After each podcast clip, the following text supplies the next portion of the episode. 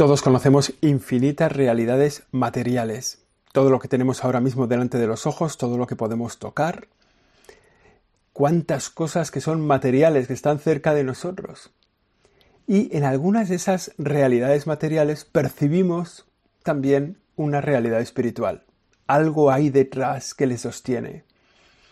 Hay algo que le da la vida al vivo, que nos da la impresión de que le sostiene una realidad que no es material, una realidad que es espiritual, que se sostiene en el tiempo, que no degenera, que no se corrompe.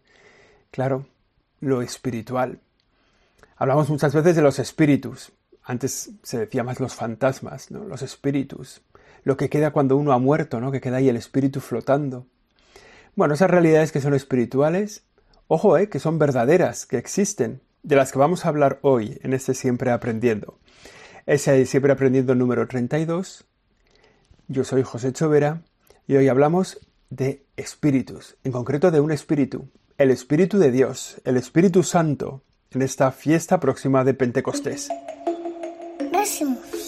Siempre aprendiendo. Siempre aprendiendo. Hemos empezado de una forma un poquito baja hablando de todos los espíritus, ¿verdad? De eso que hay un poco más allá de la materia, de esa percepción que tenemos de una realidad que sostiene las cosas, que las anima, que las alienta.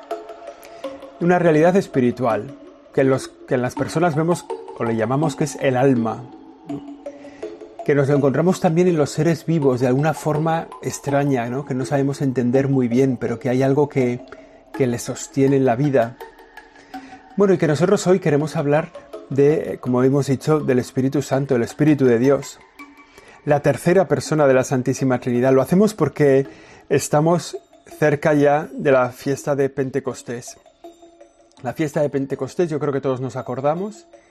Pentecostés, que significa 50 días, es 50 días de la, noche de Pascua, de la que ya han pasado, pues era un sábado, siete semanas han pasado ya, siete, son 49 días, y luego el domingo, que es el domingo de Pentecostés, 50 días, 50 días en las que hemos celebrado la alegría de la resurrección, el tiempo de Pascua, que acaba con el envío del Espíritu Santo.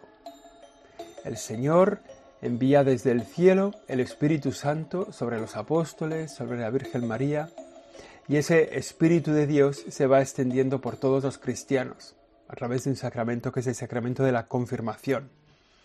¿Quién es el Espíritu Santo? Bueno, el Espíritu Santo es la tercera persona de la Santísima Trinidad. Es la tercera persona de la Trinidad que decimos es Dios, tiene todos los atributos de Dios, todos los rasgos de Dios, es verdaderamente Dios, es un Dios personal con el que cabe un trato personal. Con el Espíritu Santo tenemos un trato personal, igual que el que tenemos con Jesús, igual que el que tenemos con el Padre, es verdad que con el Espíritu Santo la sensación es un poco extraña, porque es, parece, un poco menos conocido. Sin embargo, es el gran actor de nuestra vida espiritual, el gran causante de nuestra vida espiritual. Por eso vale la pena que lo conozcamos, que lo conozcamos un poco, que lo tratemos mejor, que en este día de Pentecostés empecemos, si todavía no lo tenemos, un trato personal con Él. El Espíritu Santo. Podemos decir que el Antiguo Testamento proclamaba con claridad al Padre, al Creador, y de alguna forma anunciaba ya que venía el Hijo. Todo el Antiguo Testamento, sabéis que la Biblia tiene dos partes, dos grandes partes. Una es el Antiguo Testamento, la historia de la creación, desde la creación del universo, la elección de un pueblo escogido, hasta el nacimiento de Cristo hasta el cumplimiento de la promesa. Ese es el Antiguo Testamento. Y en el Antiguo Testamento el protagonista es el Padre, Dios Todopoderoso, que es el Creador y que guía a su pueblo, que lo salva, que lo libera, que lo lleva a la tierra prometida, que lo acompaña durante los profetas, en el tiempo también de los reyes. Bueno, el protagonismo del Padre que ya va anunciando al Hijo. Ya se va anunciando, los profetas van anunciando que viene el Mesías que viene el Salvador. Entonces, a lo largo de siglos, el pueblo de Israel ya va sabiendo que viene un tiempo nuevo, la plenitud de los tiempos, con el Salvador del mundo. Y eso es de lo que habla el Nuevo Testamento. el Nuevo Testamento el protagonismo lo lleva el Hijo, Jesucristo, el Verbo de Dios que se ha hecho carne. Y cuenta la historia del Nuevo Testamento fundamentalmente del tiempo de Jesús, los años de la vida de Jesús, su pasión, muerte, resurrección, el tiempo en que estuvo después de resucitado 40 días hasta la ascensión a los cielos, que estuvo con los apóstoles, y después los primeros movimientos de la Iglesia, ¿no? los primeros años de la vida de la Iglesia con los apóstoles y las cartas que ellos escriben. Eso es el Nuevo Testamento. Ahí está el protagonismo de Jesús, pero también, como pasaba en el Antiguo Testamento, ¿no? que era el protagonismo del Padre y el anuncio del Hijo, en el Nuevo Testamento es el protagonismo del, Hijo y el anuncio del Espíritu Santo. De forma que en el Nuevo Testamento vamos viendo que el Señor va diciendo, os enviaré un espíritu defensor, os, os, enviaré un espíritu paráclito, que os va a defender, que os va a sacar adelante, que os va a animar en la vida cristiana. Ahí es cuando se anuncia. Por eso nosotros creemos en un Dios en el que hay tres personas, el Padre, el Hijo y el Espíritu Santo. Fijaos, cuando el pueblo de Israel se hace monoteísta, cuando cree en un solo Dios, los pueblos de alrededor, que son quizá más desarrollados desde el punto de vista cultural, que tienen una reflexión más profunda desde el punto de vista filosófico, que tienen, bueno, los pueblos desarrollados del entorno son politeístas, todos, ¿no? El mundo griego, el mundo romano, los egipcios antes, todos son politeístas. Sin embargo, este pueblo se hace monoteísta, cree en un solo Dios. ¿Por qué? Porque es más listo, es más hábil que los demás, es más inteligente, ha llegado a, un conocimiento más profundo? Pues no. El pueblo judío se hace monoteísta porque Dios se revela ante él como el único Dios. O sea, es una revelación de Dios que se hace visible y le dice, yo soy el único Dios. Bueno, pues también el, pueblo de Israel, ya el pueblo cristiano, descubre, digamos, la Trinidad. Descubre que en Dios, en el único Dios, hay tres personas el Padre, el Hijo y el Espíritu Santo. ¿Esto por qué llega a esta conclusión? El nuevo pueblo de Dios, la Iglesia, ¿por qué llega a esta conclusión? ¿Porque es gente más brillante? ¿Porque es filosóficamente más avanzada? ¿Porque culturalmente está más desarrollada? ¿Porque su reflexión es más profunda? No. Es porque Dios se revela como Trinidad. De la misma forma que Dios se reveló como el único Dios al pueblo de Israel, Dios se revela como Trinidad de personas a la Iglesia. Entonces Jesús habla de que Él es el Hijo de Dios, habla de su Padre como Dios, mi Padre y vuestro Padre, se refiere, lo dice varias veces, y también el Hijo nos revela que viene el Espíritu Santo. De forma que esa Trinidad de personas es una revelación de Dios. ¿Vale? Tenemos, pues, por tanto, el Dios único y verdadero, que se reveló al pueblo de Israel, y tenemos la revelación de que este Dios único y verdadero, en él hay tres personas. El Padre que es Dios, el Hijo que es Dios, el Espíritu Santo que es Dios. Y en el tiempo de la Iglesia, el protagonismo es del Espíritu Santo. Digamos, cuando se cierra el Nuevo Testamento y empieza la vida de la Iglesia, el desarrollo de la Iglesia, el protagonismo lo tiene el Espíritu Santo.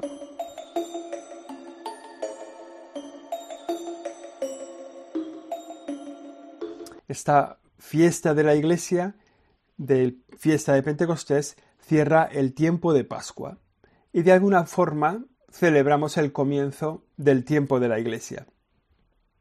Vamos a ver primero quién es el Espíritu Santo, después veremos cuál es su misión.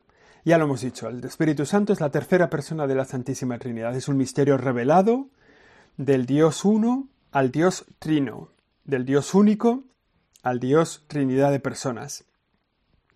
¿Cómo conocemos al Espíritu Santo? ¿Cómo lo podemos encontrar? ¿Dónde nos lo encontramos? Pues mira, aquí hay una cosa que me parece que es muy importante. Dios, el, Espíritu Santo, Dios Espíritu Santo, aparece como sujeto y como objeto. O sea, como sujeto, como la, como la persona que actúa, que interviene, y al mismo tiempo aparece como objeto, como, como realidad para ser conocida, como realidad para ser estudiada como realidad para ser tratada como una realidad personal. O sea, es sujeto que actúa y persona conocida, objeto conocido, realidad que es tratada y conocida. Por ejemplo, ¿dónde se ve el Espíritu Santo como sujeto y como objeto? Si se le puede llamar objeto al Espíritu Santo, que supongo que me perdonará, pero bueno, es por intentar explicar un poco. Nos encontramos al Espíritu Santo en la Sagrada Escritura, en la palabra de Dios. Habla muchísimas veces, quizá luego lo comentamos si tenemos tiempo, habla de un Espíritu Santo. Habla del Espíritu Santo que es el que va a enviar Jesucristo a los apóstoles cuando Él se vaya al cielo. Es necesario que yo me vaya para que venga el Espíritu Santo, les dice.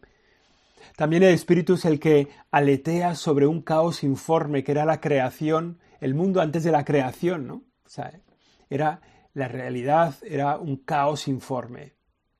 Un tohu babohu, dice el libro del Génesis, sobre el que le aleteaba el Espíritu Santo. Bueno, el Espíritu Santo aparece, como digo, en las Escrituras. También es sujeto de la Sagrada Escritura, porque el Espíritu Santo interviene en la escritura de la Sagrada Escritura, interviene, digamos que insufla la fe, el aliento, inspira a los que van a escribir la Sagrada Escritura para que aquello sea palabra de Dios. Por tanto, Él aparece como un protagonista de la Sagrada Escritura y al mismo tiempo Él aparece como el protagonista de los que escriben la Sagrada Escritura. Lo mismo ocurre con la tradición de la Iglesia. El Espíritu Santo es el que anima la vida de los santos padres, que son los que escriben la gran teología de la Iglesia en los primeros siglos, la gran explicación del misterio cristiano. Y es también sujeto de su estudio. Muchos de los padres de la Iglesia escriben sobre el Espíritu Santo. Lo mismo ocurre con el magisterio de la Iglesia. Recordamos, podemos recordar esa encíclica Dominum et Vivificantem. ¿Sobre qué? Sobre el Espíritu Santo. ¿Quién escribe esa encíclica? La escribe el Papa.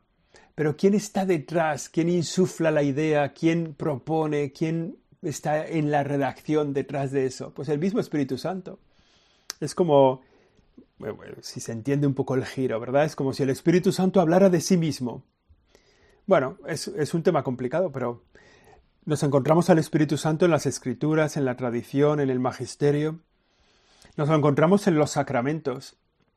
En los sacramentos, fijaos, por ejemplo, en la, en la Eucaristía pedimos al Espíritu Santo que el pan y el vino se transformen en el cuerpo y la sangre de Cristo. Cuando el sacerdote impone las manos sobre las ofrendas, le está pidiendo al Espíritu Santo, envía tu Espíritu para que este pan y este vino sean para nosotros, se conviertan para nosotros en el cuerpo y la sangre de Jesucristo. De alguna forma es hacerse presente el Espíritu Santo. También, por supuesto, en la confirmación, cuando se impone las manos y se unge al catecúmeno para que reciba el Espíritu Santo. Bueno, pues ahí es la acción, es la presencia del...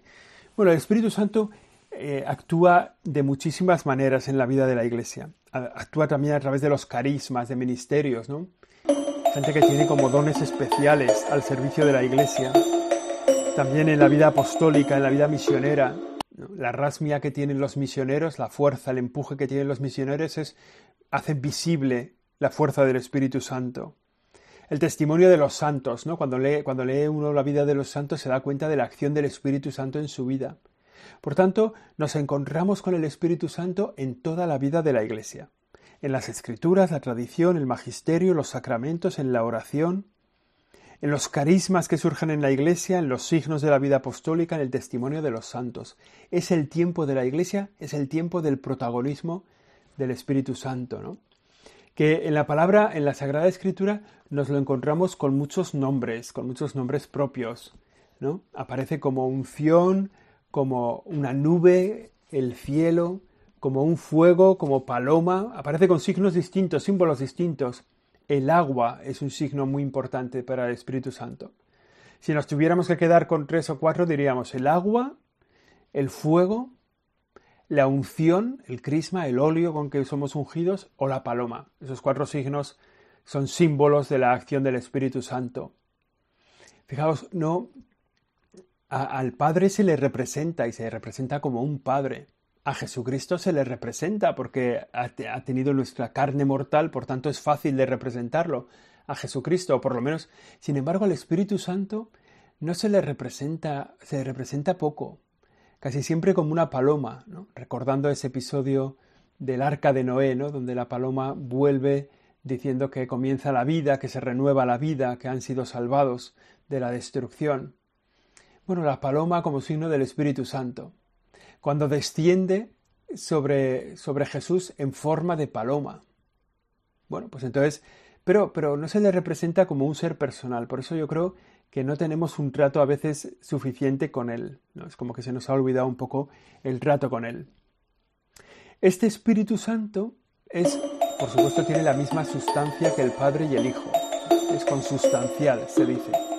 Y es inseparable de ellos, tanto en su vida íntima, en su relación personal, el Padre, el Hijo y el Espíritu Santo, esa relación que tienen dentro de la Trinidad, también como en su relación hacia afuera. Fijaos, el Espíritu Santo actúa siempre con el Hijo. Cuando el Padre envía al Hijo sobre la tierra, el Espíritu Santo actúa siempre con el Hijo. Actúa el Hijo, actúa en Él. Es, en el fondo es el Espíritu de Jesús. Entonces, de alguna forma, está siempre presente en la vida de Jesús. Pero además, cuando Él vuelva al cielo, dice que nos enviará su Espíritu Santo sobre todos nosotros, que tiene muchísimos nombres. ¿no? En la Sagrada Escritura se le dan muchísimos nombres.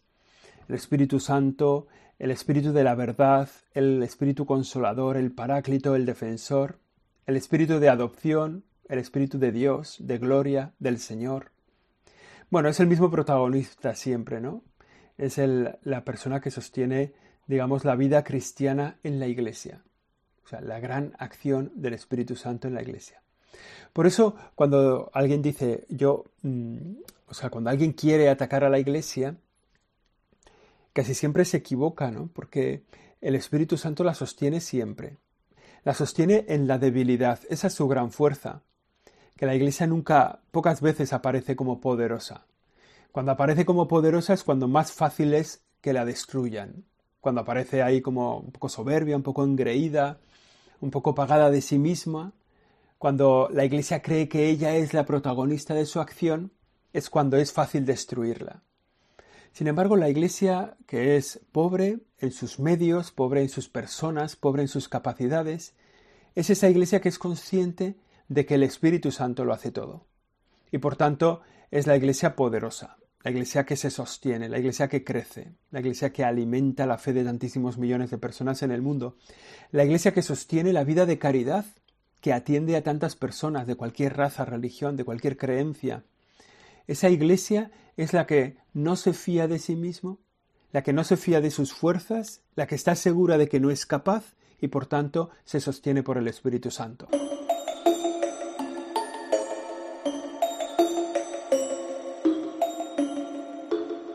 Este es el día de Pentecostés. Esto es lo que nosotros celebramos en Pentecostés. El Espíritu de Dios la tercera persona de la Santísima Trinidad que actúa en la Iglesia, que la sostiene y que saca adelante su misión, su ministerio, su servicio, su vida de caridad. Al mismo tiempo, y ya para terminar, el Espíritu Santo actúa dentro de cada uno de los cristianos. Los cristianos hemos recibido el don del Espíritu Santo en el sacramento de la confirmación y en eso hemos recibido la fuerza para ser cristianos. De modo que Él está presente en el alma en el alma de cada uno de nosotros. Decimos muchas veces, ¿no? Decimos, le llamamos dulce huésped del alma al Espíritu Santo. Él es el que nos hace santos a cada uno de nosotros. Él es el que te hace santo, Él es el que inspira, el que te inspira buenas obras, buenos pensamientos, buenas ideas. A veces vamos y decimos, qué buena idea he tenido. Voy a hacer este detalle de servicio de caridad. Qué buena idea he tenido, voy a escribir este libro que puede ayudar a mucha gente a encontrarse con Jesús. Qué buena idea he tenido, voy a ir a confesar mis pecados, porque esas buenas ideas que vienen sobre nosotros son acción del Espíritu Santo en nosotros. Él es el que las inspira. Nuestras buenas obras, nuestros buenos pensamientos, nuestras buenas ideas son inspiradas por el Espíritu Santo. Él es también el que nos sostiene en la debilidad. El Espíritu Santo, cuando nuestra vida cristiana languidece, parece que va a desaparecer, Él la mantiene encendida. Él es el que se dedica constantemente a tender los puentes de Dios a nosotros. O sea, cuando nosotros nos hemos separado de Dios o nos hemos olvidado de la fe, Dios nunca se olvida de nosotros. Y esa persona de Dios que se preocupa de nosotros y que está todo el día construyendo puentes para que nosotros podamos volver a la vida de Dios, es el Espíritu Santo, que no ceja de asentarnos, de ayudarnos a cada uno de nosotros.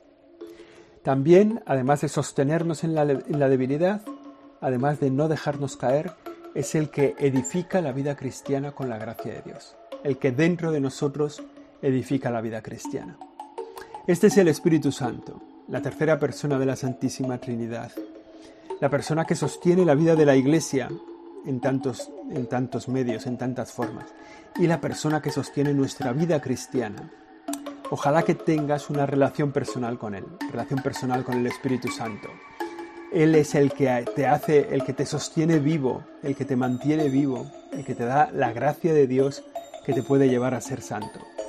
Ojalá que lo tratemos muy bien a partir de este día de Pentecostés. Esto ha sido Siempre Aprendiendo, el episodio número 32. Hoy hemos hablado del Espíritu Santo, el Espíritu de Dios. Gracias. Siempre aprendiendo. Siempre aprendiendo. Con José Chovera.